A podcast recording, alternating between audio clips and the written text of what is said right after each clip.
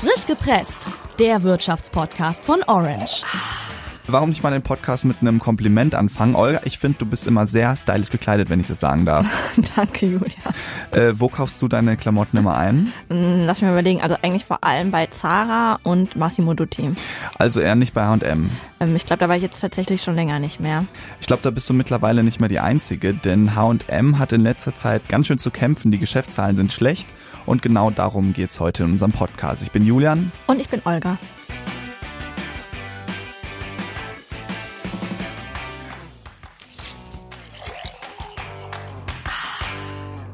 H&M war lange Zeit eine der angesagtesten Modeketten im unteren Preissegment.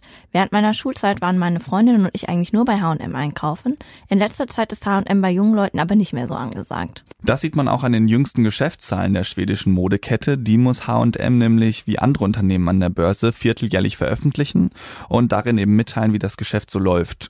Und bei H&M läuft es mittlerweile eben nicht mehr so gut. In den vergangenen Jahren hatte H&M Wachstumsraten von fast 10 Prozent. Seit 2016 sind die Umsätze aber nicht weiter gestiegen und liegen seitdem bei ungefähr 20 Milliarden Euro pro Jahr.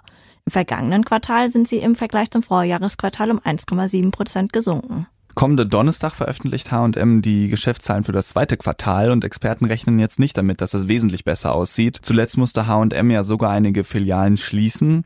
Aber woran liegt das jetzt eigentlich, dass H&M mittlerweile so schlecht dasteht?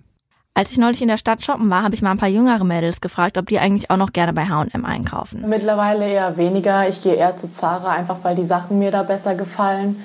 Vor allem, weil ich das Gefühl habe, dass bei H&M die Sachen entweder zu kindlich sind oder eher für Damen über 40.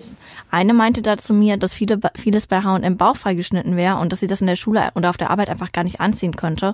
Und eine andere meinte auch zu mir, dass Hoodies bei H&M gar nicht so viel billiger wären als bei anderen Marken. Die würden nämlich teilweise auch schon 40 Euro kosten und das wäre für die Qualität ihr einfach viel zu teuer. Und die Konkurrenz hat in letzter Zeit einfach stark zugenommen. Primark zum Beispiel ist viel billiger als H&M. Zara finden jetzt viele einfach besser. Und natürlich gibt's auch Konkurrenz aus dem Internet. Aber auch da hat H&M einfach zu lange gebraucht, um da mitzuhalten. Zum Beispiel brauchen die Lieferungen immer noch beim Online-Shopping vier bis sechs Tage. Und das ist ja schon ziemlich lang. H&M war lange Marktführer im Billigsegment. Mittlerweile ist das aber der Konzern Inditex aus Spanien. Dessen Chef ist übrigens auch der reichste Europäer.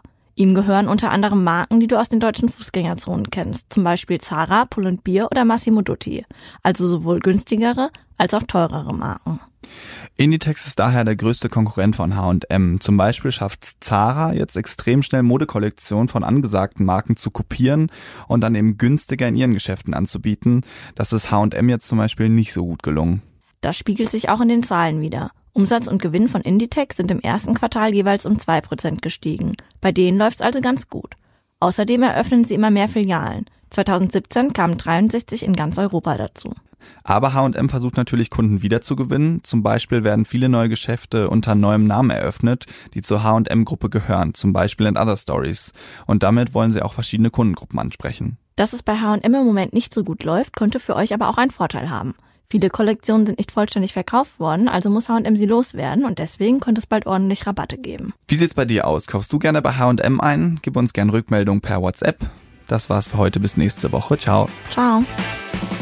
Gepresst, der Wirtschaftspodcast von Orange.